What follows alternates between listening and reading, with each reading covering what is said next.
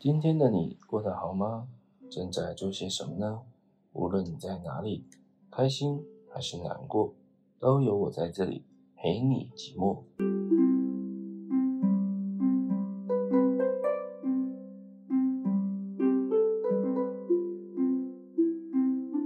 欢迎收听陪你寂寞，我是凯，又是好久不见的一集了。距离上一集呢，已经一个多月，快两个月了。那时间也从二零二一年来到了二零二二年，呃，一直都很想要录新的一集，然后一直都把最新的一集的这个计划呢，呃，挂在心里面，但时间真的很不允许啊，就很抱歉，对大家很抱歉。也曾经答应过大家要尽快的再推出新的一集，新的歌曲，介绍新的歌，或是跟大家说说话，呃，和大家分享更多的人生故事，但。真的很抱歉。好，总之呢，至少我又开始了新的一集，耶、那本来呢是想要在二零二一年的年底十二月月底推出我的啊、呃、这一集新的一集啊、呃，其实我已经想很久了，就是想要来做一个二零二一年的大回顾。那另外一方面呢，有一个大重点，就是想要跟大家来推荐我二零二一年觉得。今年度最好听的哪些歌曲？这样，对，我每年呢年底自己都会做一个音乐排名的总回顾。我自己个人就是无聊啊，就会去，只要它是在二零二一年发布的，我就会把它算进来，然后就会去挑出年度十大歌曲。这样，那不免俗的，今年也想要做这件事情，只是呢。今年一直拖，一直拖，然后就拖到了二零二二年，就超过了。不过没关系，我录音的现在呢是二零二一年的第一个礼拜还没有过完，所以应该还算来得及吧。OK，那但是呢，今年有点不一样，为什么呢？因为过去啊，像去年在二零二零年那时候，我是选了十首歌，我有贴在我个人的 IG 上面。那今年呢，我原本也想要只选十首歌，可是呢，我发现后来一直跳，一直跳，一直跳，不管怎么删，都觉得不可以，这首不可以删，这首一定要留下，这首一定要排进去。到后来呢，我就默默变成了二十首。那 二十首的时候就觉得，哎，额度变得好多哦，那我就一直跳，一直跳，一直醒着。后来发现，哎，怎么会这样？好像又不够了。所以最后呢，我就加了五首歌。所以今天这一集呢，是一个超级大礼包的概念。我会一次呢推荐我个人觉得二零二一年年度最佳歌曲，总共有二十五首歌。对，那我觉得二十五首歌的长度也还不错，因为刚好加起来可能整体落在一个小时半到两个小时之间，算是一个不长也不短，刚好可以做一些事情。的时间来听听看我的这个二零二一年最佳年度歌曲的歌单。OK，那这一集分享歌单的方式呢，啊、比较不一样。像过去的集数呢，啊、我会讲一讲啊、分享故事的中途可能会插入某一首歌，然后再继续分享故事，再插歌。那今天这一集，我想因为歌曲很多，所以我们就不那么做了，我就直接会把。啊，今天想跟大家聊的内容一次聊完，然后会把今天想要分享的歌曲呢，全部放在本集的结尾。OK，好，所以呢，我们今天就直接开始来聊今天想分享的故事。那刚刚有跟大家提到这一集呢，就是想要跟大家来聊聊关于我的二零二一年过得是精不精彩。啊，就是嗯，不管有没有人听，我都想要帮自己做一个记录。那坦白来说，做节目做到现在也超过半年了，收听的人数呢，其实一直都蛮渺小的，对，也没有什么太大起色，大概就是差不多那样子的收听量。不过当初想要建立这个节目的宗旨呢，也不算是说我一定要获得很大量的流量啊，或者是可以从中得到很多业配的机会等等，这些都不是我创立这个节目的初衷。然后这个节目呢，虽然叫陪你寂寞，但与其说是在陪你寂寞，就是正在收听的你，倒不如说比较像是大家在陪我寂寞。对，老实跟大家说，其实我是一个还蛮容易感到寂寞的人。对，我发现自己有一个惯性，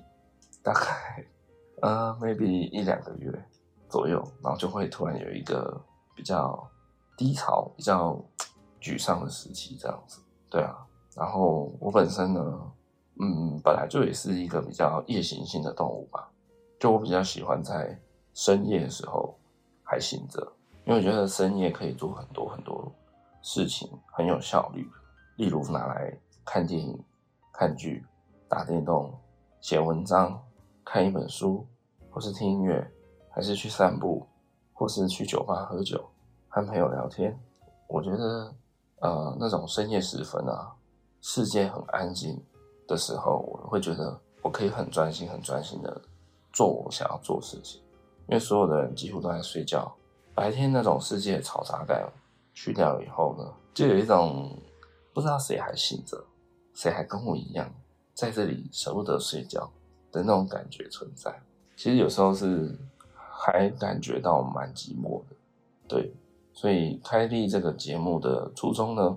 除了我真的很喜欢很喜欢听音乐，所以才想说开个节目跟大家分享一下我喜欢的哪些音乐。因为音乐其实，嗯，我觉得音乐没有什么很绝对的优劣好坏。我觉得音乐，呃，从那种可能比较复杂、比较历史渊源、文化渊博的古典乐来说，或是爵士乐等等，一直到可能啊、呃、后现代才出现的嘻哈文化、饶舌文化，或是什么电音啊等等，我觉得没有什么特别的好坏，就是看你喜不喜欢而已。音乐这种东西，它的种类很多，然后它的属性很多。只要你喜欢，我觉得那就是对你来说就是一个好的音乐。对，所以我觉得大家可以多听听看不同种类的音乐。那讲到这边呢，要先跟我的听众朋友们，真的非常非常诚挚并且诚恳的，想要跟你说一声谢谢你。对，真的很谢谢你。我知道收听的人呢，后台数据都看得到，数字是真的蛮惨烈的，不过没有关系。至少不是零，这样就很好了。我觉得，只要我的节目还有一个人继续在听着，在追踪着，我就会为了他，为了那一个人，全世界的那一个人，我就会继续做下去。那我不知道，呃，那些人的轮廓是如何。不管现在正在收听的你，啊、是第一次听到这个节目，还是你已经听了好几集，但是你每一集几乎都会收听。我都非常非常的感谢你。对，在过去创立节目这大概七八个月以来啊，啊是蛮不容易的，因为刚好走过了疫情嘛，然后下半年也是我工作上越来越忙碌的时期，那我也尽量努力的在一些呃有空的时间，继续的产出节目，产出故事跟大家分享。然后也继续推荐好歌给大家，这样我真的真的非常感谢仍然持续在收听的你。对，在我每次录节目的时候啊，我都觉得像是你们在陪着我聊天这样，然后让我觉得我很像在跟你们每一位每一个你正在对话啊，有一个人正在倾听我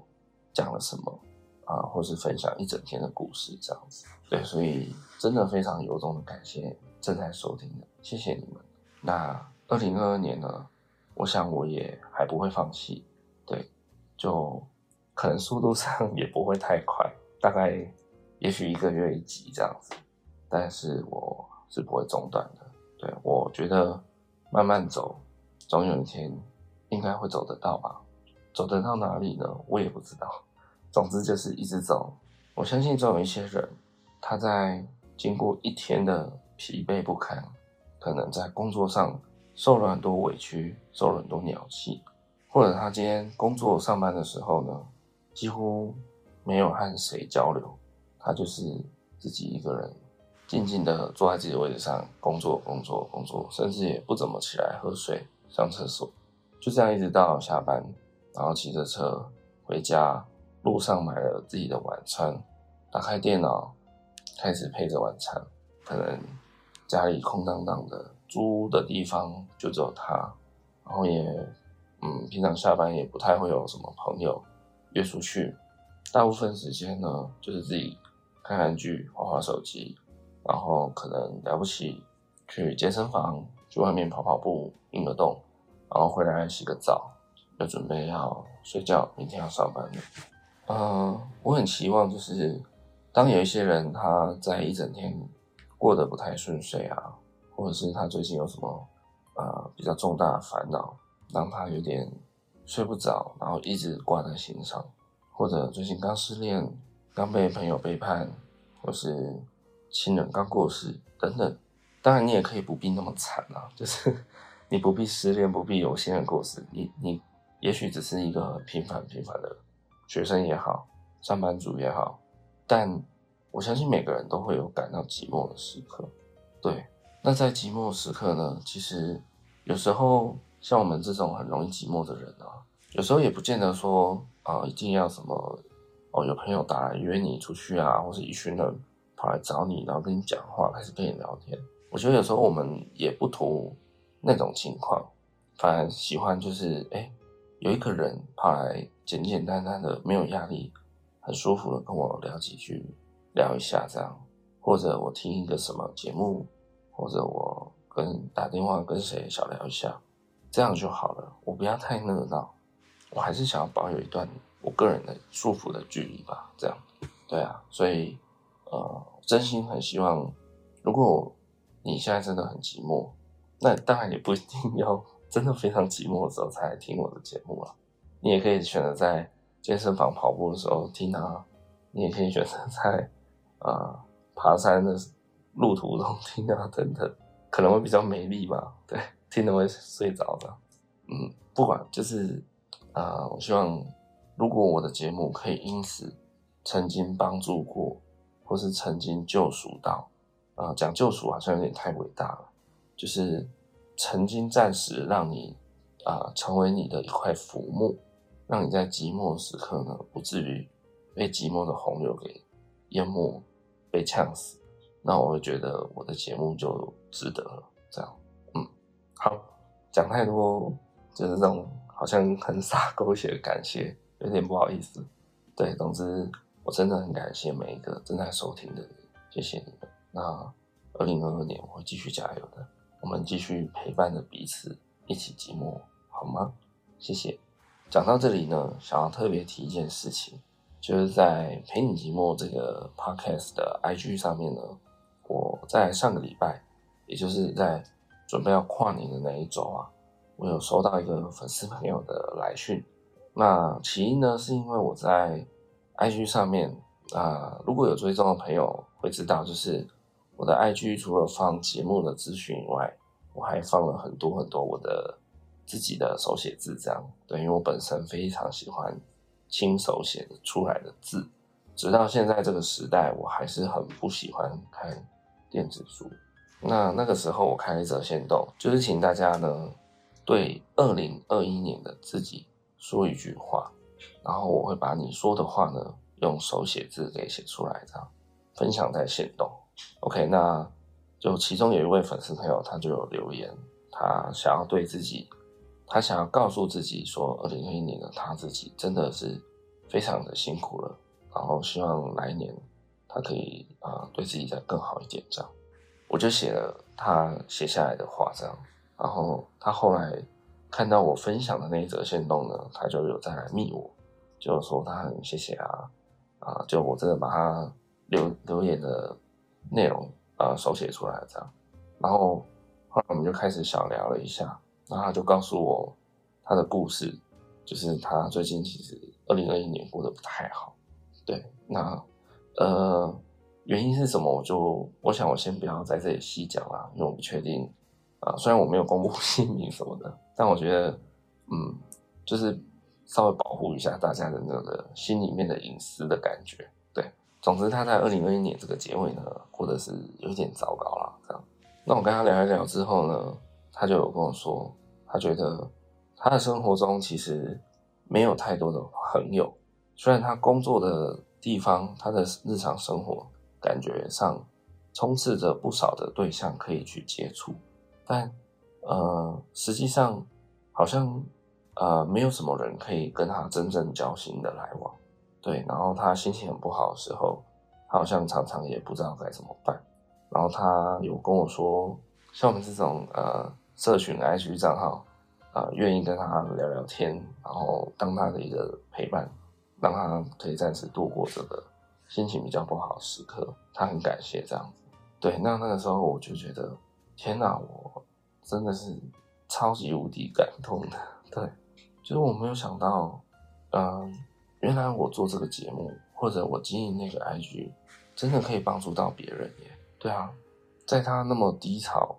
那么黑暗的时期，然后。因缘际会之下，我们有小聊一下的机会的一个缘分，那可能也帮助他度过那一段，呃，因为跨年连假嘛，就是到处充满了和快乐的气氛。那如果你正处在一个很不 OK 的状态，就会觉得格外的难过，格外的讽刺。对，那可能在那几天，刚好我就陪伴他度过了心情不好的那几天。当下我觉得真的好值得哦。就是我真的可以帮助到别人耶！我会那么感动呢，其实是因为我觉得我本身啊，其实就是个普通人，就是个平凡人。我可能像大多数的你们一样，有一份正职的工作，每天呢早上经过赖床挣扎起床去上班，然后过程中啊、可能在公司是个边缘人，在公司不太好意思跟别人讲话。在公司想要当一个呃安分守己就这样就好的员工，然后下了班一样跟大家一样，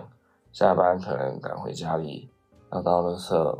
要弄晚餐要什么，然后一样追追剧、打打电动、画画手机，偶尔跟朋友聊一些不着边际的话题，打打嘴炮，大概就这样，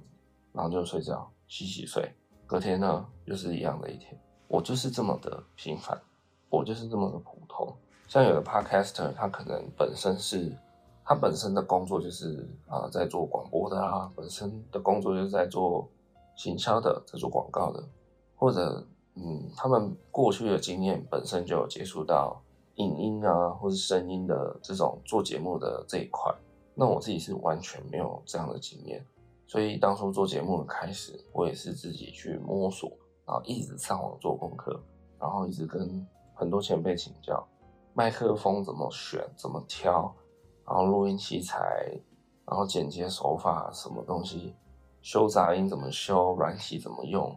真的就是这样一步一步学过来的，就也没为什么，就只是觉得想陪大家，然后也希望大家来陪我寂寞，这样，然后希望大家一起听听好音乐。把这个节目拿掉的话呢，其实我就跟大家一样。一样的平凡，一样的挤公车，一样的挤捷运，一样的 上下班当社畜，没有啦，我没有要把自己说的很可怜，然后，呃，好像博取你同情的那种目的，没有没有，就是我想表达，就是我也是一个这么平凡的一个社畜，但我竟然可以因为做节目，就真的可以帮助到一个人，这样就让我很有很有动力的再继续努力下去。所以很谢谢那位来密我的朋友，那我猜想他可能也没有在收听我的 podcast 吧，他可能只是单纯因为我 IG 有啊一些手写字、手写语录，所以他喜欢就追踪了，但他应该是没有在听，所以 maybe 他也听不到我现在就在这里 shout 到他这样，也没关系，就是想跟大家分享我做节目最近遇到的一个嗯正向的回馈，很感谢大家。所以，另外一方面也是跟他呼吁一下，说，如果你现在真的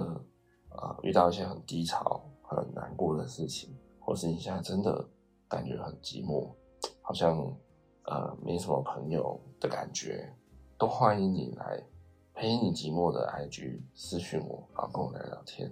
基本上我应该会蛮快就会回你的，对，所以大家不要太害羞了，好吗？或者是你有什么？想要手写字跟谁告白的部分，我也可以来做个代书，做个代笔，这样好吗？欢迎你到 IG 搜寻陪你寂寞，应该就会看到我的 IG 账号了，或者你可以自己用打的，搜寻 Be With You Podcast 就会找到，或者节目下方的资讯栏会有，好吗？OK，接下来呢，就差不多进入我们的回顾环节了。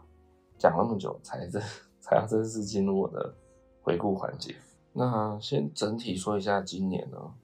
今年一整年大家也知道嘛，大概在五月份左右那个时候啊，台湾的疫情就已经爆炸了嘛。对，那我记得那时候最早最早爆开来，好像是呃说什么高雄有一家金巴黎舞厅的一位服务小姐，那是有染疫嘛，然后就开始四处做疫调啊，然后天天召开。那个疫情记者会嘛，等等，想想起来蛮妙的，你知道吗？因为这个疫情竟然已经陪我们两年了耶！对啊，整整两年，真的是整整两年。疫情最早其实是在二零一九年的呃大概十二月，那时候就有传出端倪，然后一直到二零二零年的一月、二月，那时候才开始变得很世界很重视、很白热化这样子。所以确实整整过了两年，那大家还记得吗？第一年，我现在回想起来会觉得好好玩哦。可是那个时候我会，我只会觉得好干哦。第一年的时候我们都在干嘛？基本上第一年我们都在抢口罩，对不对？那时候一三五好像是那个身份证字号尾数单号的人去领嘛，可以去去排。然后二十六日偶数号，然后六日什么就是都可以什么的。对，那阵子真的是很好玩的。现在想起来，我记得那时候甚至啊、在假日的时刻，我常常就是好像早上六七点就起床，因为有的药局很早开门，大概八点开门，所以你大概七点就要去排队。那因为很多老人啊，叔叔伯伯、阿姨们啊。就他们也是，就是很早睡觉，很早起床，所以他可能他可以五六点就跟你耗嘛，对？跟年轻人耗。那所以八点开门的话，我就可能七点要去排队，然后还真的排一堆人这样。对，那阵子真的是这样子过来的。不过那个是在二零二零年了，那一直到二零二一年呢，疫情就看似好转一点，不过到五月就爆了嘛。那爆了以后，开始三级警戒。然后一直一直维持到七八月，整整大概三个月左右时间。我觉得那那个三个月的时间，就是二零二一年的五月到八月啊，整整有一点像是空白，你知道吗？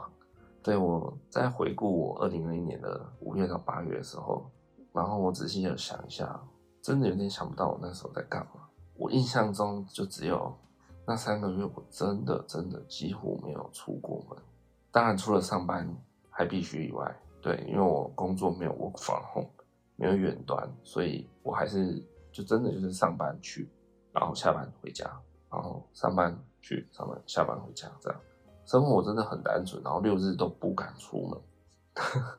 对，那阵子大家还记得吗？真的是关在家里关疯了，而且如果你是爸爸妈妈，家里有小孩的，那真的真的是辛苦到不行。大致而言呢。二零二一年真的就是个疫情年啊！在去年虽然人心惶惶什么的，但至少本土病例并没有炸开来。那真的炸开来是在二零二一年的五月开始，然后再加上呃，二零二一年其实世界各地开始慢慢有生产很多疫苗，但台湾就是啊、我觉得在取得疫苗上确实啊，政府的速度有点太慢，有一点转过头吧，可能就觉得。自己前面守守住的时候很好，就有一点松懈这样。当然还有很多政治角力、国际的因素啊，这个我就不细谈了。对，总之在疫苗上呢，也是上演了疫苗之乱啊。去年二零二零年呢是口罩之乱，然后二零二一年是疫苗之乱，对，就很有趣啦。现在想一想，对啊，看那些看过去这两年的疫情的影响。世界的变化真的是非常剧烈，然后你从来都不会想过说，有一天你的生活要变成这样子，对啊，很妙，真的很妙。然后像现在大家几乎也都打完两剂疫苗了嘛，正常人来讲，那甚至有些人可能打到三剂、四剂了。然后现在，而且现在染疫的那个严重程度也下降很多了，对吧？像去年没有疫苗的状态下，很多人就是染疫，就可能真的要直接 GG 的，或者是永久性损伤的。我觉得那个都啊蛮不走运的，对，很辛苦。Anyway，总之，嗯，二零二一年就是个疫苗之乱，加上本土病例爆炸开花的一年，这样。对啊，大致上我也没有做什么太特别的事情。主要就是有出去外面旅行了两次，这样。那这两次都是在五月爆发以前吧，所以五月爆了以后，我相信完全没什么人敢出门了。对，那我是在一月呢有去一趟台东，那那次去台东算是有点临时的规划啦，然后走的行程也是比较不那么的通俗，就是我去的地方是在台东的金轮。对，在太麻里的隔壁，对，太麻里隔壁这样。对，台东金轮呢，其实我觉得是一个世外桃源。那加上它蛮容易到的，它有一个火车站，然后火车站，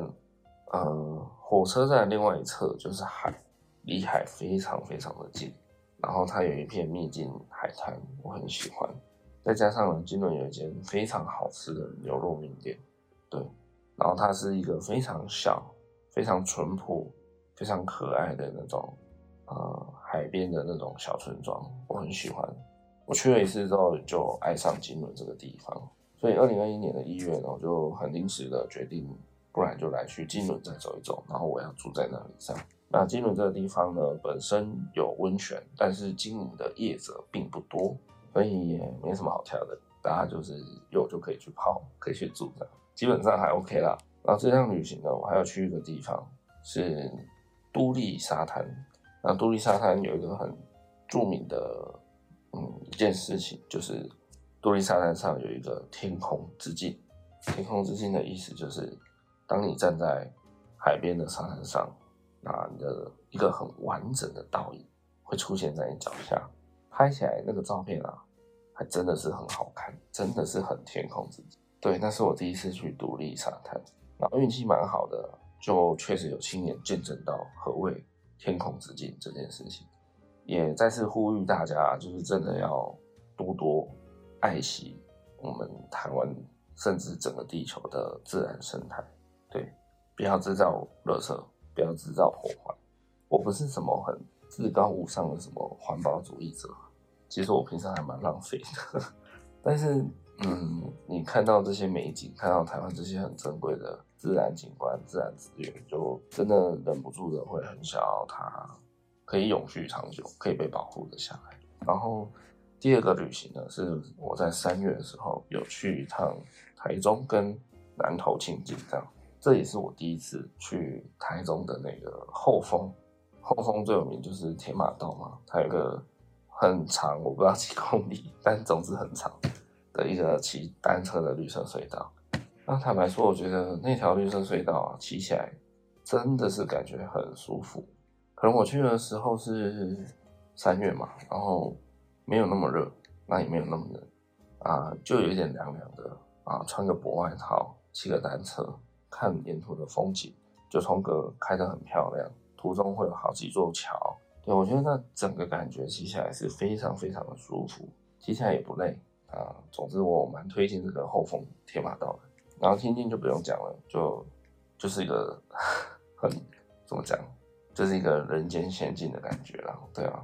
就在那么高的地方，然后你不管做任何事情，就一定就是心旷神怡的这样。不过可以特别跟大家讲一件事，就是如果有去清境的话，一定要去吃一间餐厅，叫做鲁妈妈，那个鲁智深的鲁。对它的那个云南料理啊，真的是很好吃。然后它的餐厅本身那个景观的 view 还也还不错，还蛮推荐的。然后那一趟旅行呢，还有去一个地方，也是我第一次去，就是啊、一样在南投的忘忧森林。那这个忘忧森林，它上去的路啊，真的是无敌超级爆小的，就一台车刚刚好，甚至都还觉得有点危险的程度。所以呢，它那边是不开放给人家。啊，自己开车上去的，说实在也很危险啊，因为你不能回车。所以一定要坐当地业的接驳车。可是呢，我觉得这个大家要小心哦，因为呃，我坐接驳车那个业者啊，我不知道是哎、怎么样，就是那个司机啊，他可能是拓海，是不是？他开他开那种九人座小巴士，然后在那种一台车都很快不行的路上，在那边给我尬掐，就是就在那边给我哇各种压弯，然后什么的。做的我真的是心惊胆跳，你知道吗？那个路的旁边就是一个很明显的高度落差的一个，算是呃算是小崖边吧，这样。对，那个如果掉下去，应该就是直接掉到山底见了，这样，很可怕。可是那个司机就可能觉得自己技术很好，耍帅啊什么的，对啊。所以呼吁大家真的要小心挑选，嗯，然后也要找政府合法的。以免到时候真的发生什么纠纷意外的时候，很没有保障。对，那 Google 评论要看一下。你如果看到有一个某一家，他的 Google 评论下面有一个人留言说，司机大哥开车开超快，然后很像在做云霄飞车的那个人，可能就是我。好的，那接下来呢？三月过后就接近五月嘛，五月那时候。疫情爆发以后，就几乎没什么出门了。那连我平常，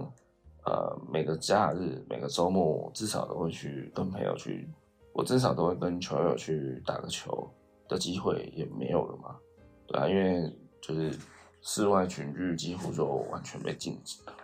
所以这三个月来几乎是空白的。那后来到七八月，真的那时候，我觉得全台湾人在七八月的时候都有点关不住，有点被关到。怕了，关到疯了，所以七八月那时候就比较大家愿意出门走一走，但就是尽量选择就比较户外野外的景点这样子。对，那那段期间我就是还蛮常跟家人出去走一走的，呼吸一下新鲜空气。好，然后时间呢就来到大概九月，九月我去打了第一剂的疫苗，人家都说打 AZ 第一剂很痛苦嘛，那我呢？就是真的很痛苦的那一位，对，就像真的被车子撞到的那一位。我在打完疫苗的十二个小时都没有什么感觉，然后以为我自己就是个疫苗认证的老人。以后呢，就在那一天的晚上睡觉，我就烧起来了，最高最高烧到三十八点八，快三十九度，对，超可怕。我人生有一次烧超过三十九度，基本上会让你全身上下都没有办法动。真的，我那时候刚开始烧上去三十九度的时候，我很想要脱一件外套，结果我发现我的手是控制不住的，我没有办法动我的手，然后我一直僵在那里，那感觉很像你人是醒着的鬼压床，就是 你人明明醒着，精神明明是意识还算清楚，可是你就是没有办法控制你的肌肉。嘿，那一次我真的是吓了很大一跳。这样，所以那时候打完疫苗烧到三十八点八的时候，我真的很怕我又烧到三十九度，然后变成那种有点半残废的状态，很可怕。好了，总之后来就是很顺利的，就是降温下来，然后也适应了第一剂的疫苗，大概是这样子。然后我在二零二一年的年底十二月有和我的家人们一起去露营，那一次是蛮愉快、蛮开心的，因为我觉得疫情之下呢，其实真的是。我觉得世界就是强迫进入一个人与人强力做连接的呃一个时代，因为像疫情嘛，所以你被关在家里了，可能需要远端工作，所以你也必须很长期的面临你呃你的家人，或是面临你的伴侣，或者面临你是自己一个人住，你变得很少去公司，变得很少出门买便当，变得很少去哪里逛街。你必须面临一个跟自己独处的长期独处的机会，对，所以啊，我觉得这个疫情时代就是让人啊回归到真正的人类的社会里面，把很多现代的速食娱乐拿掉以后，比如说大家不能去电影院了嘛，啊不能去唱 KTV 嘛，然后不能去，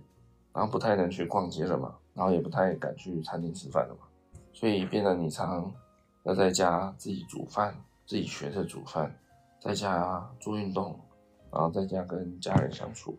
就是你必须去面对很多的人类，或者是你必须去面对很多的孤寂，你必须面对你自己。对，我觉得二零二一年的课题是这样，就是你要如何面对你自己。在过去，你被庸庸碌碌、被忙碌的很多速食娱乐给塞满。那在二零二一年这个疫情大爆发的时代下，你要如何回归你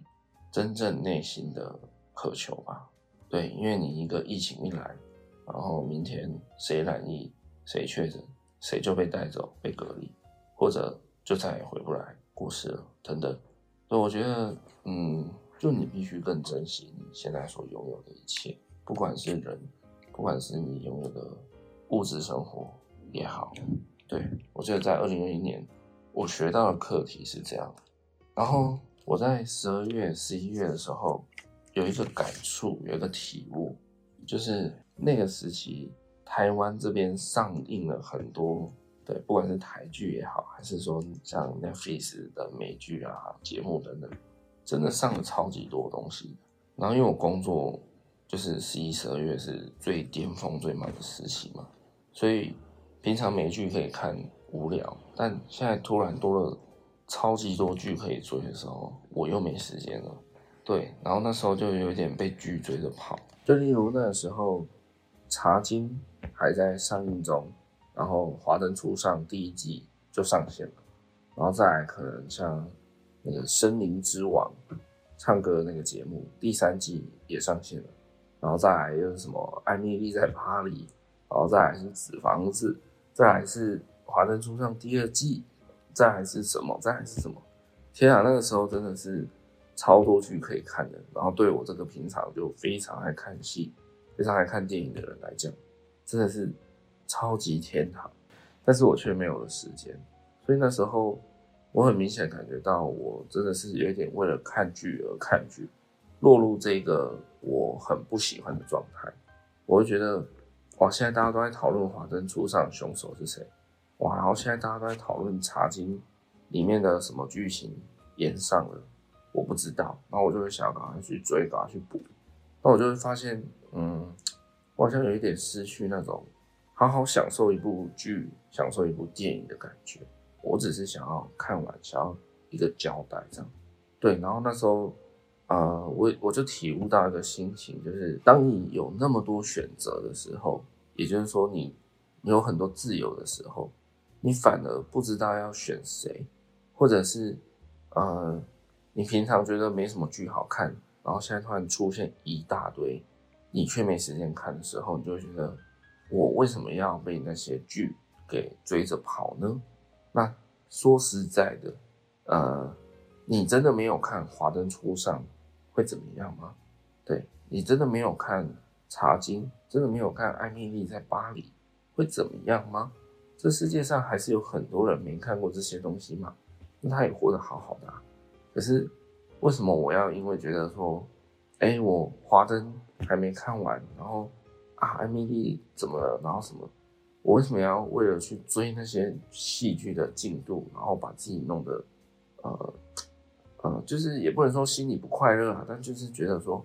啊，我本来预想好了，我今天下班我想要看哪一部看哪一部，结果最后又出现什么事情要忙，要忙着出货，忙着处理自创品牌的东西，然后我又没时间看，就是我被剧给追着跑，然后我会觉得本来想看的时候。被其他的事情给取代，然后我就觉得我自己进度又落后了，会有一点不开心这样子。后来我就觉得说不对啊，如果我不看这些剧，我也不会少一块肉。那我为什么要把他们看的得失心那么重？为什么要那么汲汲营营的在追那些戏剧呢？我应该是我真的很有空，然后呃，真的想要休闲下来的时候。然后打开一部优质的戏剧开始看，然后一边喝点东西，一边吃点小零食，然后享受一整个观影的过程，这样，而不是说，哦，我我有很多口袋名单，我我有很多 schedule，我要去排，我礼拜六早上看什么看什么第几集到第几集，然后下午看第几集到第几集，然后礼拜天看什么看什么，我发现我把那个心态调整一下以后，就变得轻松了不少，变得比较快乐。对，我就觉得 OK 啊，反正我没看就没看嘛，我有时间我就会来看。那我真的忙过头，那也许我就不看了。对啊，像之前那个《阴尸路》，我一直都有看，然后他后来好像出到第九季，还是甚至到第十季吧？你看，很可怕。我记得他跨越了足足有有没有十年啊？差不多有吧。反正他到后面很长。那我到第九季还是第八季我就弃剧了，因为真的太拖太久了吧。然后，嗯，虽然也还是我好看，但就觉得，嗯，那段时间就是比较忙啊，什么就没看。然后后来我就我也没有回头再去把它找出来看完。也许以后很贤惠啦，但现在就是没有嘛。那我觉得也对我的人生没有什么损失啊。对，所以我就悟出了这个东西，就觉得有时候快乐啊，就是不是快乐，不是让你有很多选择，快乐是在你有很多选择的时候，你知道自己要什么，这个才是重点。我觉得，如果我每个都想要，每个我都想囫囵吞枣，最后我觉得我只是吃进来一堆垃圾，然后只是看完那部剧，了解他的剧本，那我不如直接去读剧本。就算了，干嘛那边用用倍数啊，然后两倍、三倍的在看那些剧？对，就我觉得在现在这个资讯大网络爆炸时代里面，啊，我们每个人每天要接受到的资讯量，我认为已经跟五年前甚至十年前来比，绝对是超级多倍的。十年前的我们可能讯息来源就是报纸、电视，然后。十年前刚开始有智慧型手机比较普及了，那比较有钱的人可能已经先买了智慧型手机了，大概就这样。但那时候智慧型手机还是很废嘛，顶多就是上上脸书这样子。对，你要开网页什么的，那时候的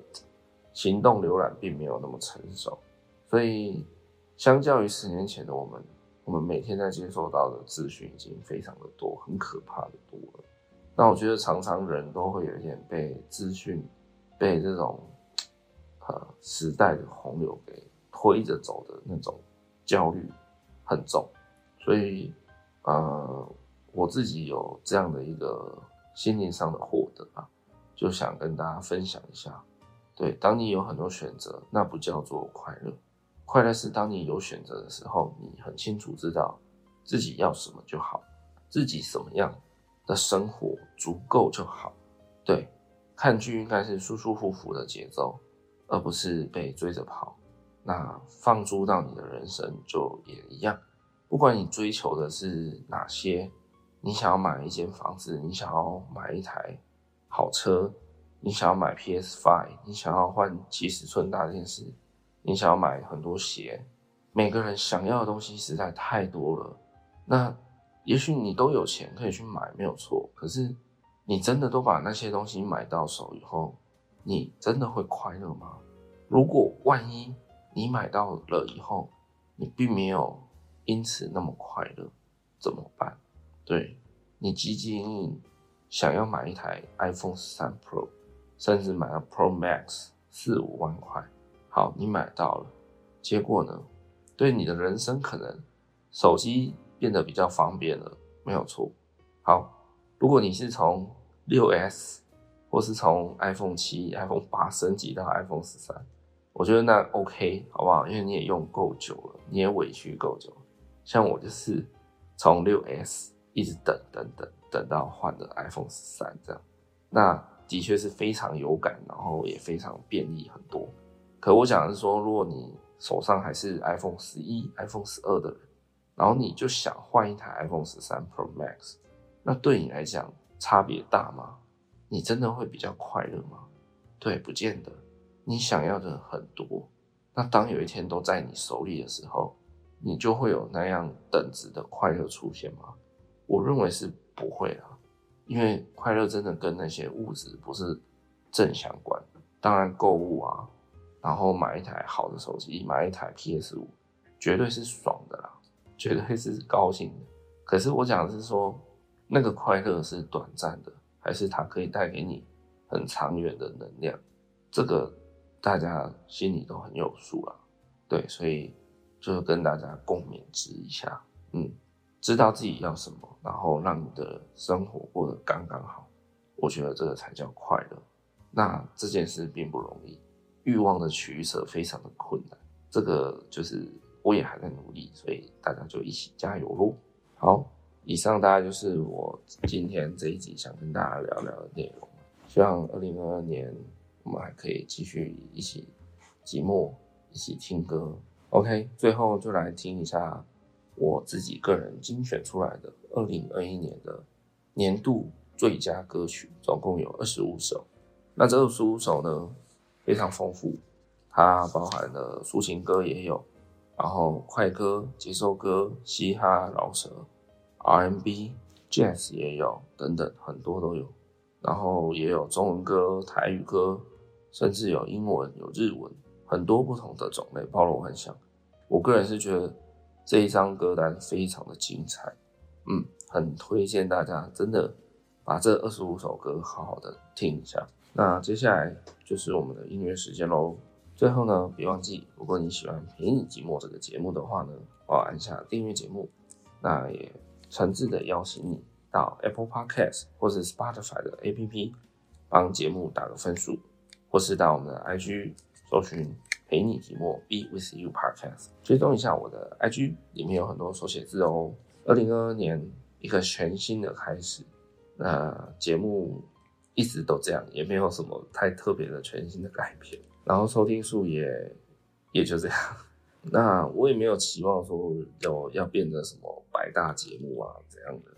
当然也希望啊，只是说，嗯，节目创业初衷就不是为了。挤进什么百大或是哪一片，真的主要就是还是希望说，如果这个世界上像我一样这样这么素的一个平凡人，这么素的素人，我都可以呃做一个 podcast 节目，然后去帮助到有需要的人。如果我做得到这样的事情，那我相信很多也许和我一样平凡的人，那我相信你们也有力量可以做得到。那只要有一个人。还愿意收听的话，我就会继续努力的把节目做下去。最后还是要再谢谢你一次，感谢正在收听的你，由衷的感谢，谢谢你。接下来就让音乐说话吧。下次有空的话，再让我陪你一起寂寞吧。我是凯，我们下次见，拜拜。